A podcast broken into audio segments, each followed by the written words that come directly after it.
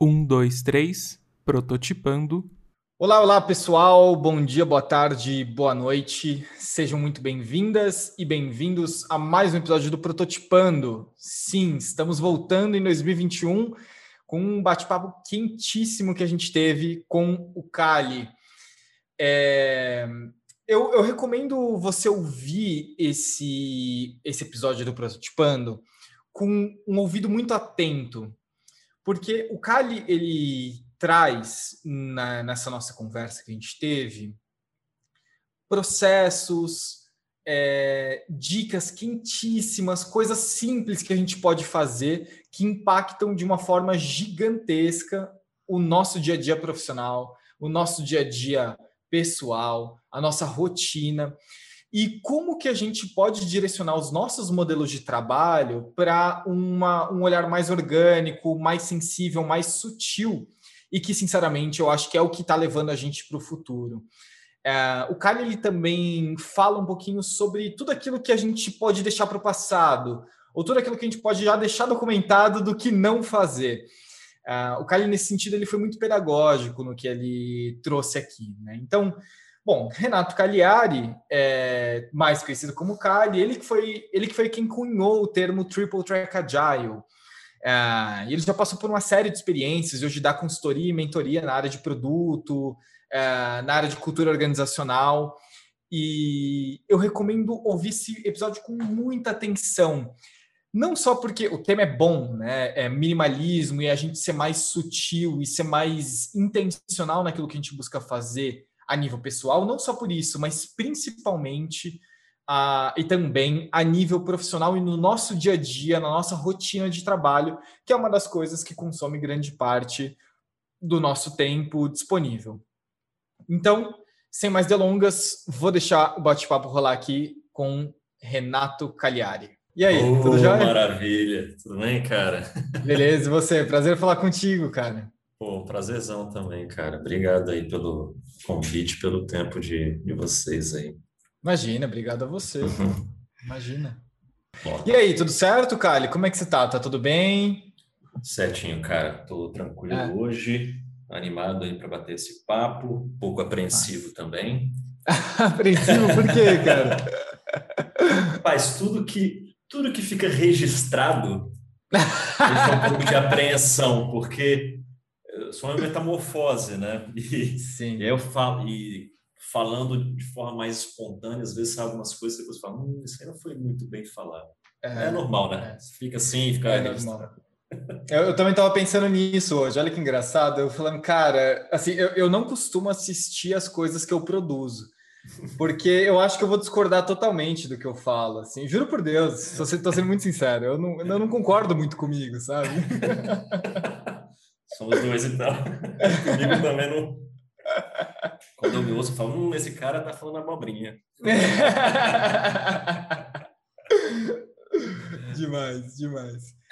Eu queria, eu queria te ouvir, Kali, sobre isso, porque é, confesso que eu fiquei surpreso, porque eu, eu te conhecia é, pelo conceito, eu te conheci pelo conceito do Triple Track Agile, uhum. e aí eu comecei a ler um pouquinho da tua produção em relação a isso. E aí, quando o Léo falou, ele falou, cara, o Kali falou outra coisa aqui pra gente que eu tô afim de a gente falar. E aí eu fui, aí eu fui olhar no teu site, fui ler algumas coisas a mais que você já produziu, falei, nossa, cara, que interessante. E eu queria entender, assim, qual foi o primeiro contato que você teve com minimalismo, ou até a gente pode ir mais amplo, assim, com os conceitos de simplicidade, de conexão? Olha, eu acho que o, com o termo minimalismo, talvez 10 ou 15 anos atrás, que eu tive o primeiro contato do, do conceito.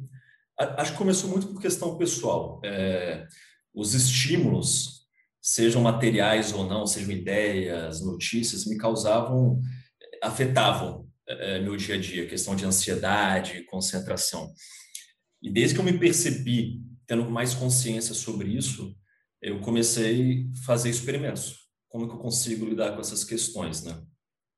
E para mim caiu muito bem a ideia de como, de como, simplificar as coisas, né? Como e até a ideia do minimalismo é legal porque esse conceito, os conceitos trazem sentido, mas eles trazem também outras interpretações do mesmo conceito. Então, vou falar daquilo que eu acredito, que é muito mais uma questão de ser intencional e questionar o que é suficiente. Porque tem aquele minimalismo um pouco mais de estética, né?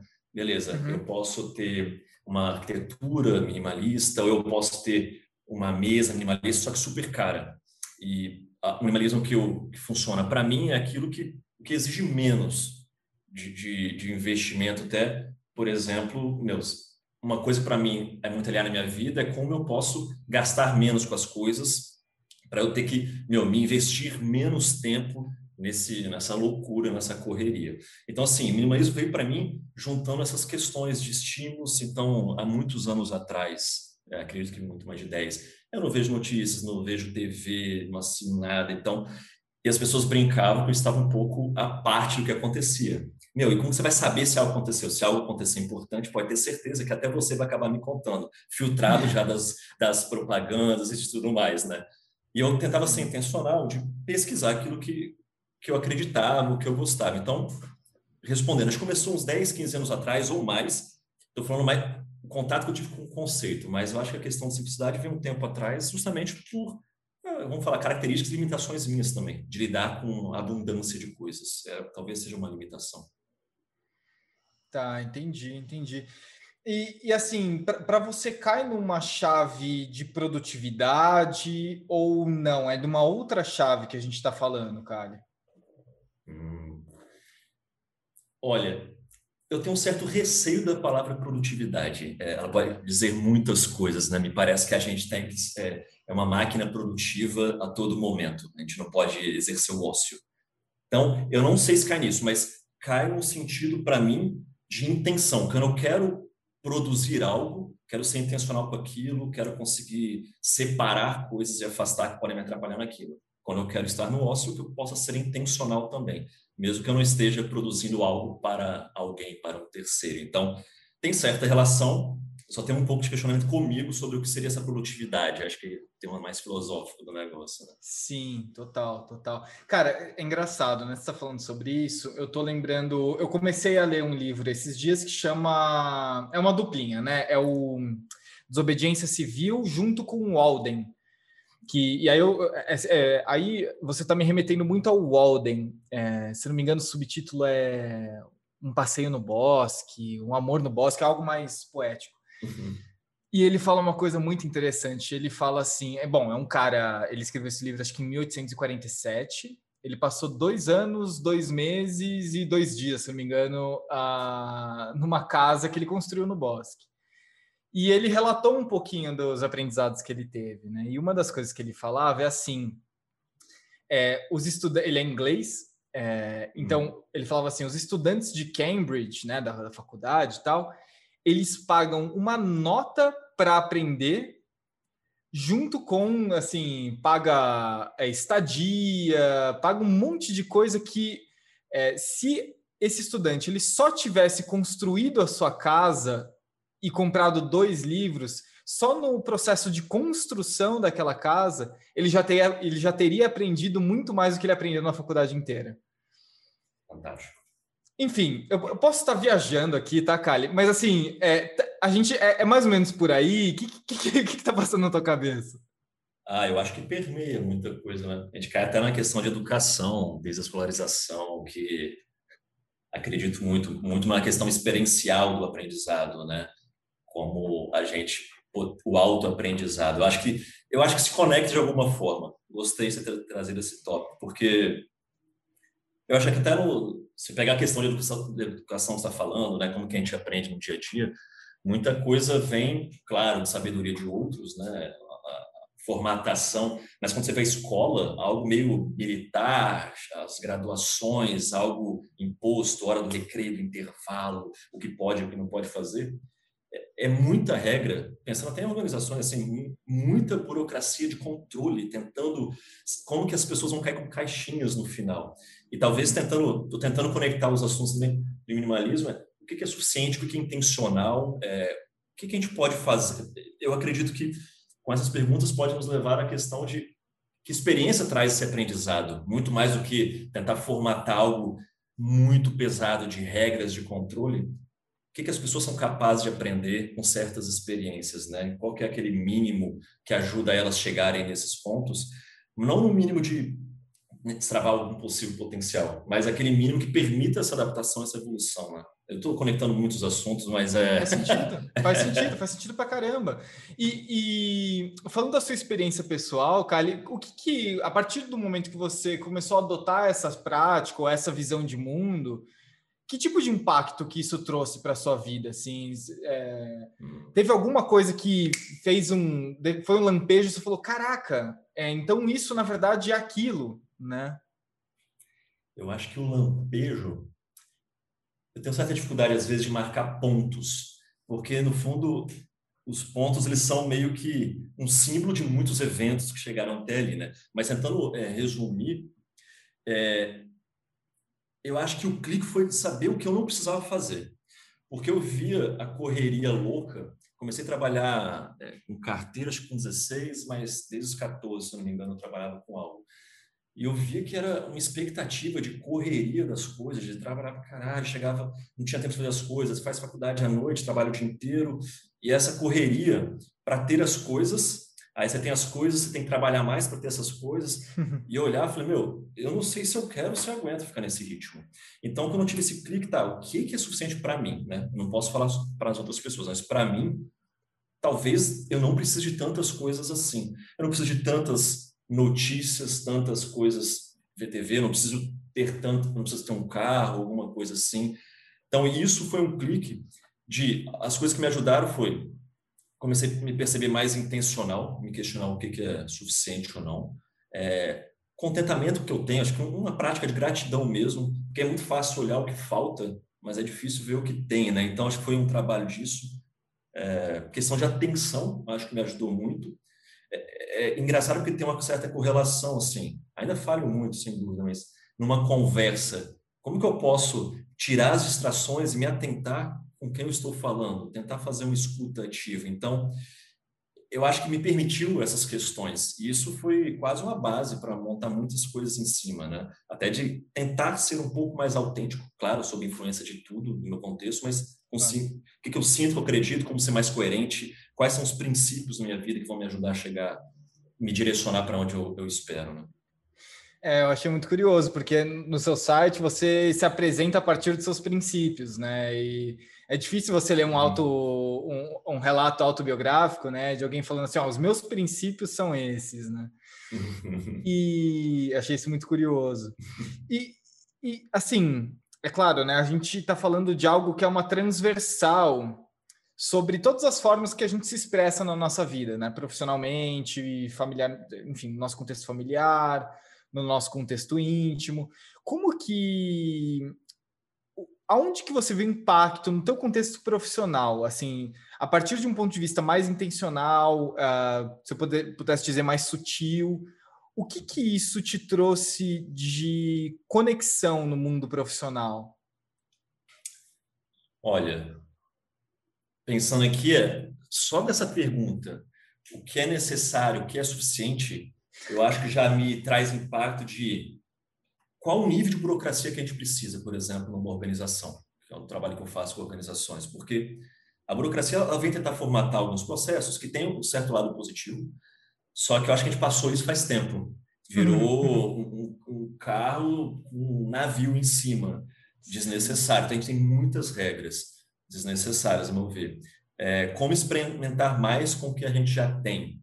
É, e, questionar coisas básicas, sabe? A gente precisa mesmo de meta, a gente precisa de avaliação de performance, essa hierarquia de poder concentrado, coisas que estudos mostram que não tem muita correlação com, com, é, com resultados positivos, né? Tem, tem muitas discussões sobre isso. Então, me fez questionar muitas coisas, sim, que já existem no meio organizacional, só que eu acho que a gente pode requestionar, pode experimentar outras coisas. Você falou, traz até uma certa leveza, porque você vê muita questão de transformação organizacional, de lá no, no topo da pirâmide, quem concentra poder fala, vamos virar a chave agora e vai ter uma transformação agora em seis meses e vai mudar tudo.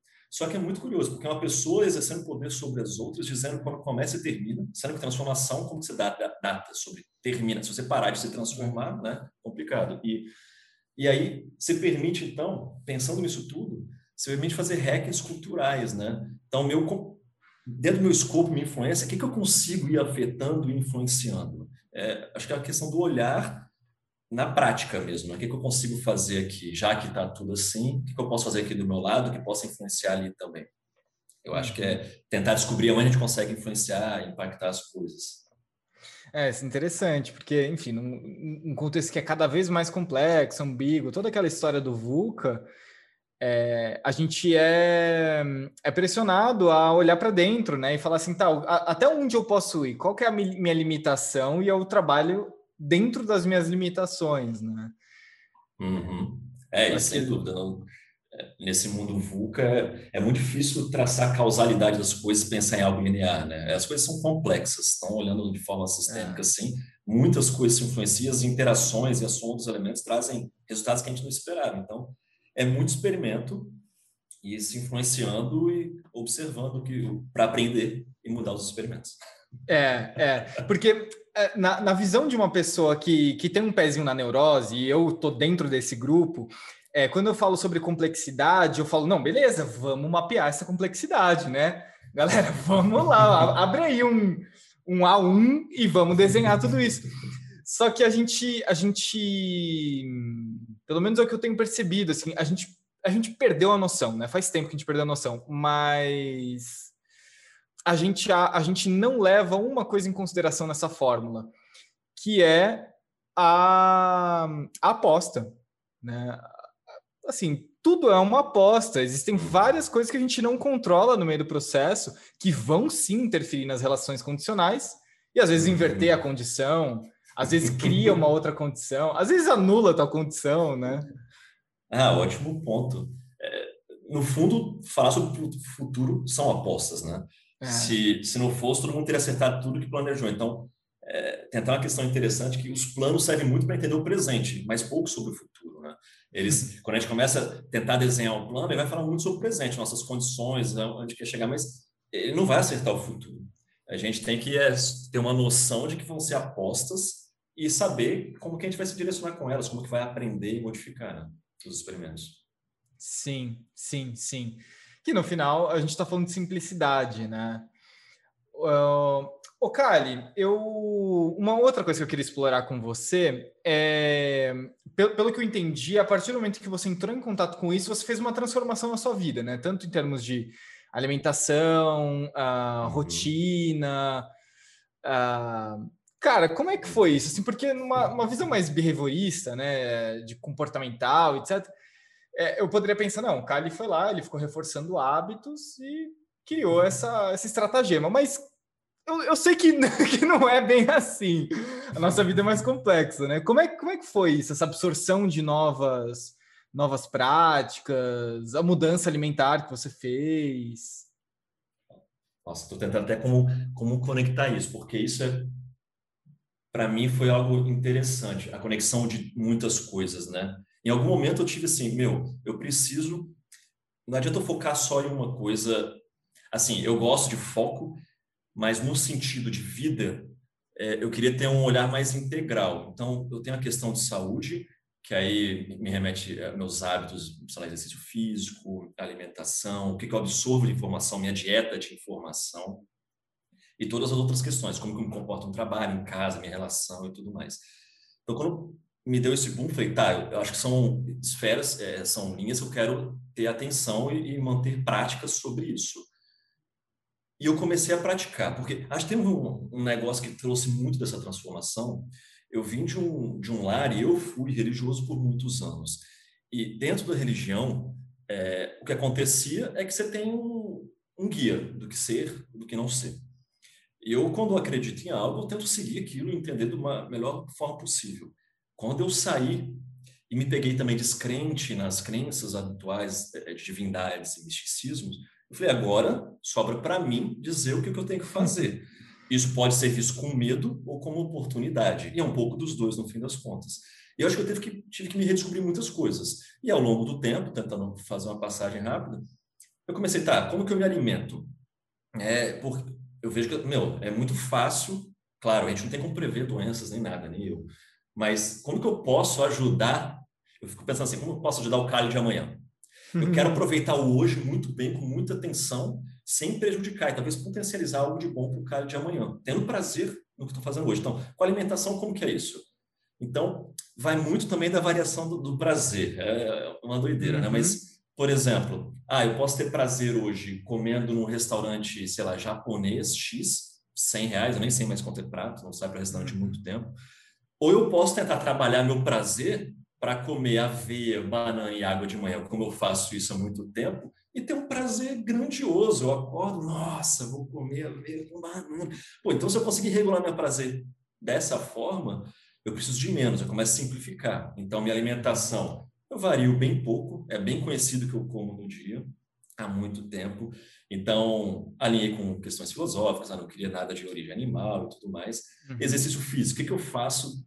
O mínimo para trazer o melhor resultado sem ter impacto nas minhas, sei lá, juntas, sem prejudicar ou potencializar um prejuízo amanhã. Então, eu faço tipo de exercício é, duas vezes por semana, uns 20 minutos só. Então, fui tentando conectar essas várias partes que de alguma forma me ajuda hoje, até com a minha rotina. O tempo que eu tenho para foco, para trabalhar numa organização e tudo mais. Então, foi se conectando, acho, com o tempo, foi juntando os assuntos que eu achava que eram bom para para ser coerente com o que eu acreditava e ter uma saúde de alguma forma. E aí fui tentando aplicar esses princípios e descobrir meus princípios, que no fundo eu vou descobrindo e vou adaptando. Né? Claro, claro. Uma coisa que me interessa muito, Kali, é como que essa visão de mundo ou essa escolha de presença no mundo é, se encaixa no mundo corporativo, né? Porque um preâmbulo, né? É o que a gente estava brincando. A gente teve o Fordismo, a gente tentou algo no Toyotismo e depois já era, né? A gente caiu num, numa, num rat race, né? Numa, numa loucura de, de numa corrida. Uhum. É, enfim, a natureza ensina pra gente que é só a gente, é só a nossa espécie que escolheu essa brincadeira, né? Muito engraçado isso, cara, como a nossa espécie é limitada. Mas, enfim. É, então, já que essa, é, esse se estabeleceu o status quo, né, a normalidade do mundo corporativo empresarial, e a gente sabe que já está falido, tem espaço para essa nova abordagem? Como é que você tem sentido isso? Porque você navega muito em organizações, empresas, etc. Né? Como é que você vê o espaço para esse tipo de conversa, inclusive da empresa, né? Porque não é chegar na empresa e começar a falar sobre, sei lá, veganismo ou qualquer outro tipo de abordagem. É assim, como é que a gente adota essas práticas ou essa, esses princípios no nosso desenvolvimento de produto, né? Uhum. Ou na nossa gestão de marketing? Como é que você tem sentido esse espaço, Karen? Olha, eu vou falar talvez da perspectiva, porque os assuntos que eu abordei aí, né, muito da, do pessoal íntimo, assim, de alimentação e exercício, ele vem por causa de alguns princípios que eu acredito de como, é, de intencional e suficiente. Eu acho que essa questão dos princípios, como que eu vejo nas empresas, né? É, eu acho que sim, chegamos no ponto, ou de muito comando e controle, né? muita burocracia, onde queremos as coisas muito previsíveis, o que já não condiz muito com o nosso contexto. Só que a gente, eu vejo um medo de experimentar. E ao mesmo tempo, eu vejo onde muito navego são startups. As startups falam: não, beleza, vamos começar sem nada e se embora. Só que tem algumas sombras nisso aí. Porque no fim do dia tem quem tem um poder implícito concentrado. Você vai saber quando você tentar fazer algo esbarrar, aí você vai ficar com medo da próxima vez. Então não está declarado, que eu vejo que é um problema. Uhum. E tem a tendência ao caos, que também o caos quando acontece às vezes ele permite emergir padrões que podem ser bons. Só que você manter isso continuamente, intencionalmente, ele pode levar a, a mais caos no fim das contas. Você não conseguir se direcionar para onde quer, né? Então, como eu vejo oportunidades? Hoje acho que as pessoas têm se questionado sobre isso, né, meu? O que está dando certo, o que não dá? As pessoas... Você vê engajamento aí abaixo, eu não sei, já teve pesquisa de 13%, 15% de engajamento das pessoas, é muito pouco. Boa parte das pessoas estão neutras e outras estão desengajadas e trabalhando para piorar as coisas. Então, o problema não parece ser as pessoas em si, o problema parece ser o sistema que a gente montou, né? Então, como que a gente adapta o sistema? Então, questionamento, quando eu vou falar com empresas, é tentando trazer um pouco desse olhar, é a gente alterando o sistema, a gente pode alterar, adaptar de certa forma que a gente cria condições férteis para as pessoas se engajarem, através do convite. Então, algumas práticas que eu vejo que podem ajudar, em vez de ter um monte de burocracia, um monte de política proibindo tudo de vez, porque as pessoas vão fazer errado, porque eu acho que essa crença ela é uma, é uma autoprofecia, né? Se eu uhum. acho que você tá, é, é, você se envolve pouco, tudo, eu começo a chamar menos para as reuniões. Eu chamo menos para as reuniões, você fala assim, putz, eu acho que eles não querem que eu participe tanto, você começa a participar menos. Então, como evitar isso? É, eu acho que se tiver regras simples como princípios a seguir, eu fico pensando, por exemplo, formigas, pássaros que andam no bando, eles funcionam com regras muito simples, né? Não toque no outro, faz isso e tudo mais. Então, se for para ter algo estratégico, quais são as regras simples? O que a gente vai priorizar para tomar decisão? Algo que facilite e construa um contorno para a gente saber a direção para tomar decisão, né? Outra é uma estrutura básica que permite adaptação e evolução daquele organismo, né? Olhando o sistema organizacional como organismo evolutivo, ter acordos explícitos, mecanismos de adaptação, é, um exemplo de artefatos que a gente pode experimentar, a gente chama de papéis, né? Qual é o. Eu, como um colaborador, eu posso ter dois papéis. Eu posso ser um de produto, ou posso ajudar alguém também em time de pessoas e cultura. E aí esse papel tem um propósito, ele tem responsabilidades e diz também se eu tenho alguma autoridade exclusiva sobre algo. Quando a gente começa a deixar explícito isso, esse mínimo, é muito fácil de adaptar em cima, porque a gente sabe como podemos tomar decisão. Ah, como que a gente toma uma decisão que é consenso, é consentimento? Não, é autocrático distribuído, cada um tem um pedacinho da autoridade para algo. Então, eu acho que a gente consegue começar a questionar e descobrir qual é a estrutura mínima básica para esse organismo evoluir. E você falou de produto.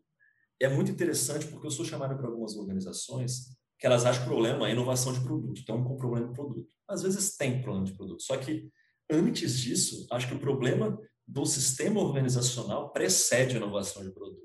Ele inviabiliza, o fluxo de informação não corre pelas pessoas, a autoridade é concentrada, você não tem tempo para fazer algo, porque tem que subir a pirâmide voltar, você acaba perdendo o time.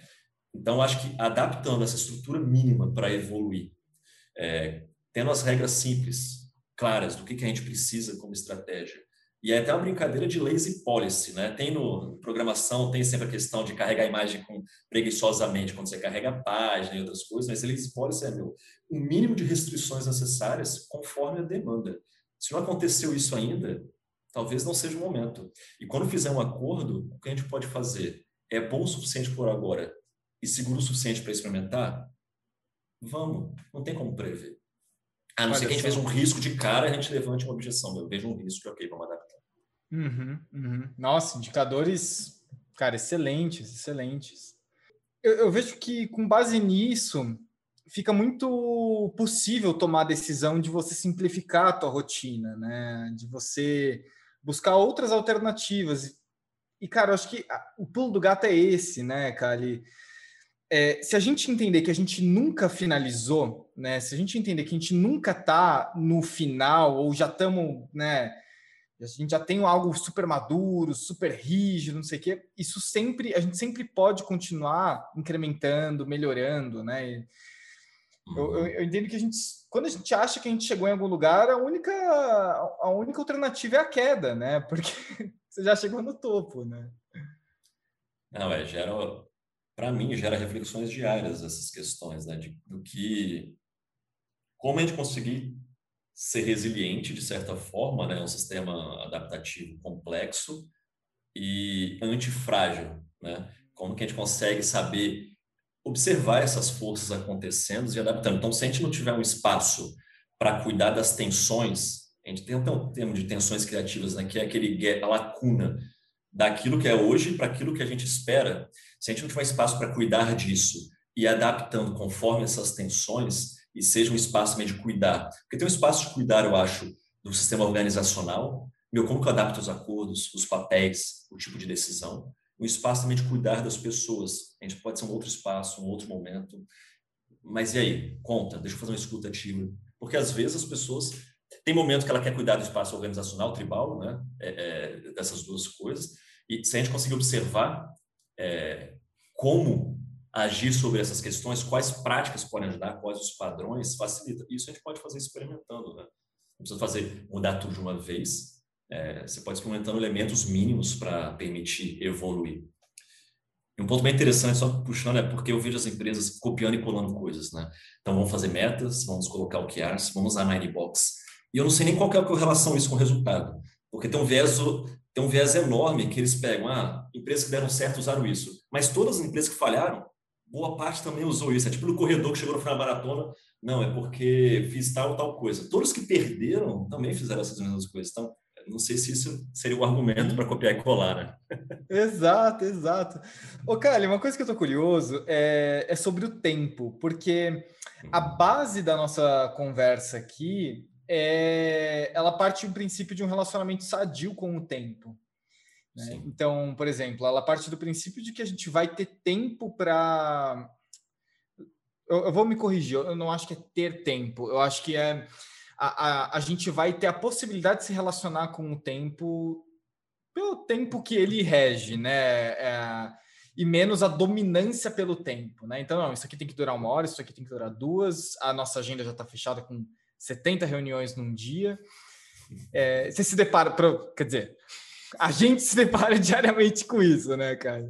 Verdade. O, o que, que assim, como é que você se relaciona com isso? Olha, você citou até um, o tempo, é um, acho que sim, é uma questão muito legal de trocar essa ideia. E você citou um negócio de reunião, que é uma coisa que eu tenho a aflição por reuniões não intencionais o tempo inteiro, a mesma coisa. Então, vou falar um pouco assim. Manda é, bala. Como a questão do tempo. É, como que funciona para mim, posso falar para mim, e como que eu vejo que pode ajudar as organizações, né? É, para mim, eu tenho, funciona para mim ter rotina, uma rotina básica das coisas, né? Então, eu tenho blocos de tempo que eu deixo aberto para fazer coisas. Então, no, início do dia, por exemplo, eu anoto tudo que está na minha cabeça, tem algumas práticas e tudo mais. E aí depois eu tento separar o que que eu, qual que é o meu foco, minha prioridade. Daí em diante, eu tento ficar atento a isso. Eu tento evitar, eu também caio em armadilhas, natural, humano, mas minha tentativa é evitar distrações e focar nisso. Então, eu acredito, eu já trabalhei, por exemplo, três vezes na semana como gerente de produto e meu time era de cinco dias a semana. E funcionou, trabalhei dois anos assim. Só que isso exigia que eu tivesse mais foco e me distraísse menos. Então foi um bom exercício de aprendizado para mim. Hoje em dia ainda é assim. Então, como que eu consigo focar em algo intencionalmente falar assim, é isso que eu quero fazer hoje. Essas outras coisas eu quero, mas é se der. E o que vier na cabeça eu anoto, porque eu acredito se eu não anotar essas coisas, elas vão ficar na minha cabeça me distraindo. Pelo menos pessoalmente é assim comigo. Tem um nome isso técnico que eu esqueci agora, mas é você deixa na cabeça, fica aberto. Essa thread, você fica trabalhando nela ao mesmo tempo, paralelo com outras coisas, né? Então, para mim, ajuda a focar, tirar essas distrações e blocos de tempo, ou pelo menos intenção de trabalhar em algo. É, então, a questão do tempo, eu acho que a gente ser mais intencional, saber tirar as distrações daquilo que a gente não quer, né? Então, a gente sempre está querendo consumir muita coisa, muita informação, muita coisa material, e isso distrai uhum. absurdamente. É muito estímulo, a gente gosta de estímulos, parece. Só que eu tenho uma sensibilidade enorme com estímulos, então eu tive que aprender a minimizar isso. Na organização, eu acredito que é a mesma coisa, assim, a gente tem que estar atento aos estímulos que permite a gente evoluir, né? Ouvir as tensões, só que às vezes a gente cria ruído, não são nem estímulos vindo de fora, assim. A gente cria muito ruído nas questões. Então, você pega no trabalho organizacional, reuniões que você falou, acontece o tempo todo reuniões. As pessoas parecem que quiseram copiar e colar como funciona dentro do escritório para fazer o remoto.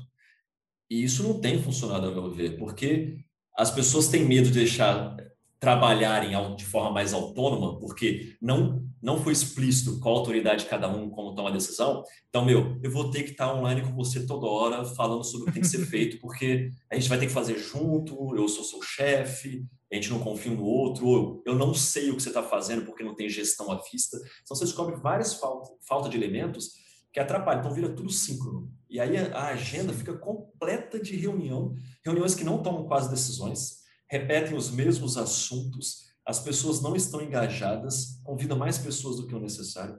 Então, o que, que eu vejo? Intencionalmente, dá para descobrir o que, que pode ser mais assíncrono. Que artefatos a gente pode experimentar para isso? Putz, talvez, em vez de ficar trocando ideia no Slack a todo momento com frases sem pensar, Será que a gente pode pensar numa ferramenta que leva mais a reflexões, discussão de tópicos, que foi desenhada para isso? Será que eu posso, na hora de falar algo, falar algo mais refletido, para que não tenha que ficar tantas trocas? Será que a gente pode falar suma com os status de disponível? Não é sobre isso que a gente quer. A gente quer resultado. E aí a gente vai ter que descobrir outras maneiras de fazer isso, porque hoje tem, as pessoas têm, eu me incluo, né? A gente causa vícios com os produtos que a gente cria, de estar toda hora disponível para todo mundo. Então, tanto nas ferramentas, no WhatsApp, você está fazendo tantas coisas ao mesmo tempo que não está fazendo nada direito, né? É, empurrando um monte de caixinha pela metade. Então, o que eu acho é, questão do tempo, é ser intencional. Olhar na organização, tá, qual é o problema? As pessoas estão no burnout, as pessoas estão demorando para tomar decisões, em reunião direto, pouco trabalho, muita reunião, mas o problema não são as pessoas, eu acho, é o sistema que a gente desenvolveu. O que, claro. que, a gente pode experimentar? Quais são os elementos que estão levando a essa correria, a esse vício de atenção do outro síncrono a todo momento, né? Claro, perfeito, perfeito, perfeito. Cara, é... e não tem volta, né, Kali? Você acha que tem volta? O tra... Você diz o trabalho remoto? É, assim, esse modelo de trabalho, na verdade, é, eu, eu, não consigo ver a gente voltando a praticar os modelos que a gente praticava antigamente. Eu, não, hum. eu consigo ver a gente se debatendo e assim, e, e falando, meu Deus, tá, tá, tudo mudando, tá tudo mudando, tô com medo, tô com medo, preciso de ajuda, não sei o quê. Até que é, você, eu e mais o Zubumafu trabalha para ajudar né, as organizações a passarem por esse processo. Hum. Mas eu não vejo que o final dessa tremedeira vai ser um retorno. Vai se falar, não, então vamos conservar o um modelo antigo. Você vê isso?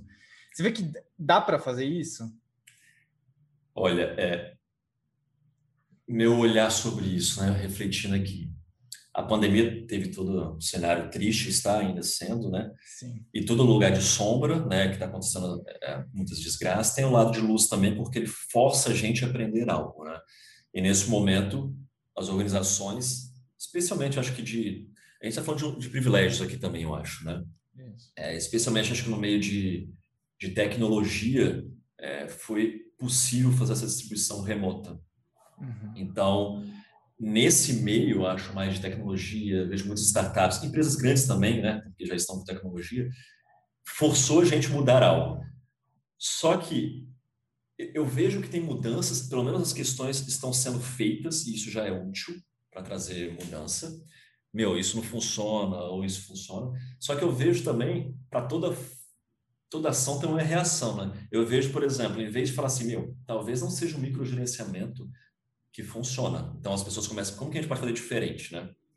Só que tem aquelas pessoas que falam assim, hum, eu não sei se eles estão trabalhando mesmo, mesmo online no Slack. Talvez a gente possa ter um sistema de câmera que vê. Eu vi até que existem máquinas já para fazer isso. Que horas as pessoas realmente estão em frente à câmera. Talvez a gente possa trabalhar o dia inteiro com a câmera ligada. Tem pessoas que fazem experimento com isso.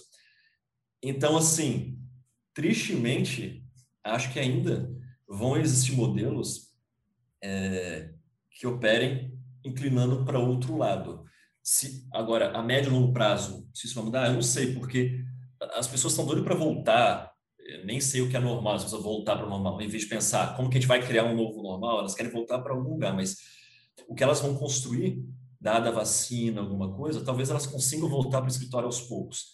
Eu acho que a tendência, pode existir uma tendência de voltar, ufa, vamos voltar a ter o controle de novo. Só que acredito que outros tiveram alguns, alguns fagulhas mentais eh, e, e vão mudar isso.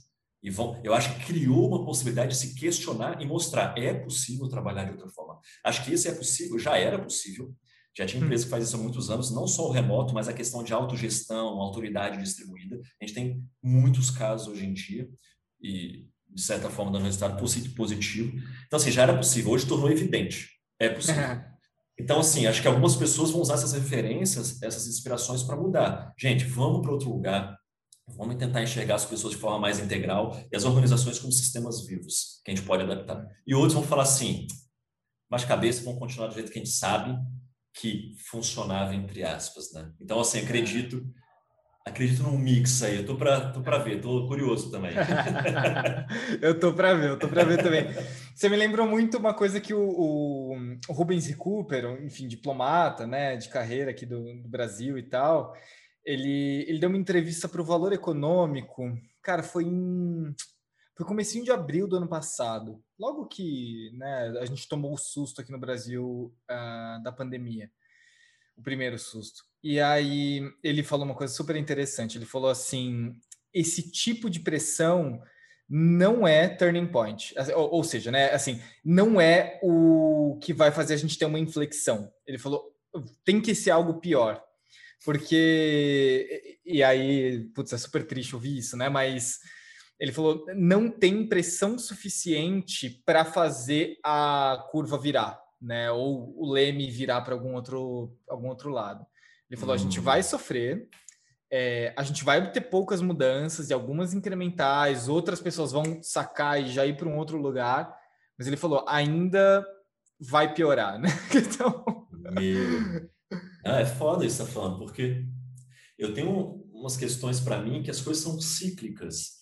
Então, assim, você pega a história humana, muitos assuntos evoluem, mas depois de um tempo volta é. de novo.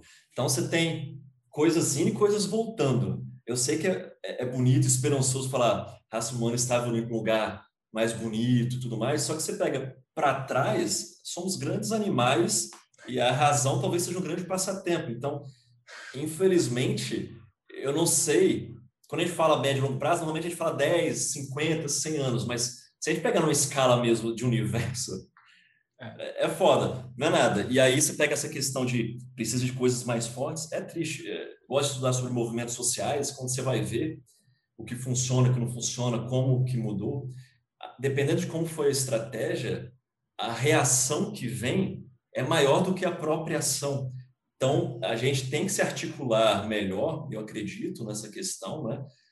de como continuar, não achar que acabou as mudanças. Quando eu acho que a gente fala cantar a vitória, a, a vitória pode ser um passo, mas fala assim, tem que continuar dando, porque se você para algum momento, vem, vem contra, tem força contrária, porque as, pega uma, uma, época de tecnologia onde a gente espalha notícia, especialmente fake news, então você tem argumentos para todos os lados, não é falta de argumento, não é falta de desse racional, né? é uma Sim eu vejo muita falta de diálogo, acho que esse é o ponto, de atravessar sentido entre as pessoas. Cara, o que, que queremos, né?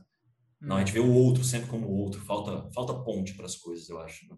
É, é verdade, é verdade, é verdade. Cara, eu, eu tendo a ver que a, a, a gente, o, o, mundo ele é um grande, ele é uma, um grande cenário de disputa de narrativas e modelos e a, essas disputas nem sempre são conflituosas, né? Acho que é legal trazer isso, porque quando a gente fala de disputa, a gente acha que é sempre um combate, uhum. mas na verdade, muitas vezes uma disputa é para a construção de uma ponte, né? Então, pô, eu estou trazendo A, você está falando B, vamos fazer uma síntese e talvez uhum. construir o C juntos?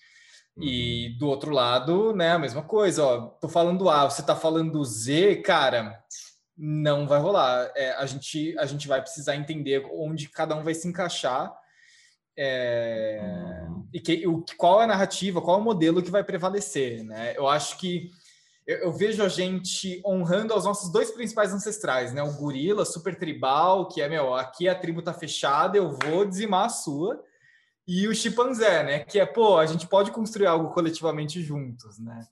Eu tô muito curioso para saber qual que vai ser mais honrado, porque é claro que claro que a gente não quer viver uma constante guerra, um tribalismo, como enfim é, é o que a gente está vendo, inclusive hoje em dia a, o teste disso, né? Uhum. É, mas a, a gente está aí para mostrar para onde que a gente vai, né? É, não é, é, meu, é muito curioso. Eu acho que a gente está numa época de, é o que você falou, tá? Como construir junto com as diferenças, né? Acho que a gente aprendeu a a um debate de vencer ideias, mas só muito pelo apego, né? É, meu, faz sentido para mim, e aí, como eu apeguei, eu tenho dificuldade de deixar de lado também. Nosso isso, né? Ah, é meu, é meu filho, eu não vou abandonar. E em vez de olhar assim, não, tudo bem, tem várias diferenças, mas o que ajuda o todo, né? Como que a gente faz atravessar esse sentido, trabalhar em prol disso junto? Enquanto, cara, como a gente fica criando essa barreira enorme entre as coisas, e só no ataque, eu acho que é difícil. Claro que tem coisas que a gente tem que dar uma forçada para segurar, para criar resistência, né? É uma questão civil assim.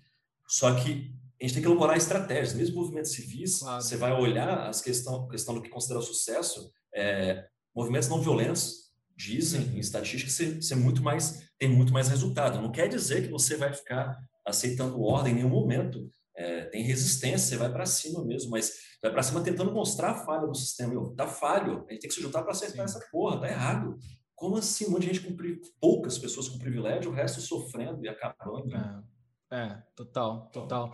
Eu gosto muito de uma frase que o Siddhartha Ribeiro falou, putz, cara, lá atrás, assim, logo quando, acho que foi em abril, maio, é, ele falou assim, é, o, o, carro, é, ele tá capotando, ele tá capotando.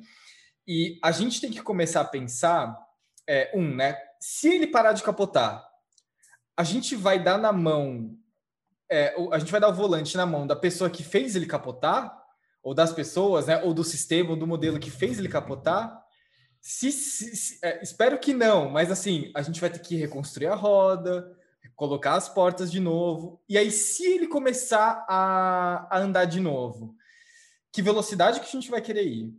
É, quem que vai opinar no mapa para onde que a gente tem que, que ir? Né? E eu acho que, cara, isso é assim isso para mim vai continuar ecoando na minha cabeça durante uns 10 anos, eu imagino, porque é esse o momento que a gente está vivendo, né, cara? Nossa, é, é, isso é. Você falando do carro, essa analogia que você trouxe. Eu, fico pensando até. A gente fica pensando em substituir as coisas também, né? Por exemplo, ah, esse sistema não funciona, tá dando ruim, meu. Aí vamos colocar um, um outro sistema pré-fabricado. Eu fico pensando, será que é só essa questão? A gente precisa experimentar novos modelos. A gente tem que descobrir, criar um contexto para a nossa era, com as nossas dores atuais, né? com a desigualdade enorme. O que, que a gente pode experimentar? E, e a luta por, ah, meu, capitalismo está uma bosta, não funciona esse tipo de. E realmente, sistemas estão levando a gente para um lugar, cara, que eu não sei se é, é o melhor. Mas como que a gente experimenta outros? Né? Como que a gente pode trazer outros elementos e começar a experimentar de alguma forma nas decisões, né? Como que, a, o participativo nas, nas decisões é, governamentais e tudo mais. Eu também, eu estou para ver e quero ser mais ativo nisso. Estou falando para mim mesmo. Quero a, aprender a ser mais ativo, porque eu estou aqui falando, né? É legal falar, discutir, mas no dia a dia, como que, como que a gente pode fazer para mudar, né? a praxis mesmo, né? Trazer é. os conceitos para a realidade, né? Kali, cara, eu queria te agradecer muito, meu. Foi. Nossa, assim, eu vejo N coisas para a gente explorar aqui com mais detalhe. É... Abrir essas caixinhas que a gente foi deixando aqui para o pessoal. É... eu acho que tem várias coisas interessantes. Você deu muita dica quente, assim, quentíssima, assim, um processo mesmo Teve hora que foi super pedagógico. Acho que quem quem está ouvindo a gente com atenção e, enfim, com a intenção de realmente absorver, eu acho que tem aí dicas muito quentes para colocar em prática no seu dia a dia. Pô, muito obrigado pela, pela oportunidade de trocar essa ideia. É, nós vamos explorando vários temas. Não sei se fez sentido para as pessoas, mas para a gente aqui parece ter feito e foi divertido demais. E quem sabe uma hora a gente bate outros papos aí. Foi, foi bem bacana. Obrigado aí pela oportunidade. Com certeza. Kali, deixa, assim, com certeza tem muita gente que se interessou no que você falou e quer saber mais sobre teu teu trabalho e o que você faz e enfim, como que você pode ajudar a empresa, etc. Deixa Vamos lá, momento Jabá Kali. como é que eu acho o Kali? O que, que o Kali faz? Momento Jabá. Bom, para me achar, tem meu site renatocaliari.com Lá tem todos os outros meios de comunicação, LinkedIn, Medium, é, Twitter e tudo mais. É, o que eu faço, né? Lá no site também vai dizer um pouco, mas hoje eu trabalho muito com a questão de design organizacional, cultura, trabalho com a parte de produto também, né? É, seja essa questão que a gente chama de espaço de problema, espaço de descoberta, de solução, desenho de times. É, apoio também com as pessoas quando procuram a questão até do estilo de vida. Então, eu estou aberto, eu sou mais explorador e questionador. Trabalho como consultor nas empresas, só que eu tenho muita dificuldade de delimitar o que é definir. Envolve essa conexão desses temas. Então, podem me procurar, se conectar no LinkedIn também, estou super aberto aí a trocar ideia. Show. Kali, brigadão pelo teu tempo, cara, foi sensacional. E eu espero a gente poder ter mais momentos como esse de troca. Putz, foi muito bom, cara. Vou, vou te pingar aí depois no e-mail, LinkedIn e tal, porque tô pensando em já várias outras coisas que a gente pode fazer junto também, se você topar. Não, tô dentro. Maravilha, foi super divertido. Obrigado mais uma vez. Show. Kali, valeu, cara. Um abração, meu. Fique bem Falou. aí. Um abração, tchau, tchau. valeu. Tchau, tchau. Pessoal, essa foi a nossa conversa, esse foi o prototipando dessa vez, foi isso que a gente testou e tentou prototipar aqui juntos. Eu espero que essa conversa tenha sido riquíssima para você e, se possível, porque eu vou fazer a mesma coisa, volta e, e ouve as diretrizes muito básicas e simples que o Kali deixou e coisas que a gente já pode fazer no nosso dia a dia. E experimenta, coloca em prática, vê se funciona. Esse foi mais um episódio do Prototipando. Agora, na série de 2021, a gente vai ter bastante coisa que a gente vai produzir, outros tipos de, de, conteúdo, enfim. Fica ligado nessa. Se você quer continuar sabendo o que, que a gente está fazendo, olha aqui na bio do, do episódio, a gente está deixando a nossa newsletter para você se inscrever. Toda terça e quinta você vai receber um e-mail meu e um e-mail do Léo, falando um pouquinho sobre o que, que a gente vem fazendo, os nossos pensamentos, etc. Se você gosta bastante do nosso conteúdo, eu, se eu fosse você, eu não deixaria de estar no Epifania, que é a nossa comunidade no Sparkle, em que a gente lá oferece conteúdos exclusivos. Então, por exemplo, a conversa que a gente teve com o Kali aqui, existe um fragmento dela que já foi para a Epifania, tá lá, exclusivo, pronto para o pessoal é, consumir, olhar, trabalhar. Dicas muito quentes e simples também ali numa conversa mais longa. Lá na Epifania também a gente posta toda semana uma ferramenta de inovação que você possa utilizar e também a, as pílulas de inovação que eu e o Léo a gente grava semanalmente. Enfim, lá tem muito conteúdo exclusivo que a gente só posta lá na ensaio. Beleza, gente? Então eu espero te ver no próximo Prototipando. Valeu, um abraço.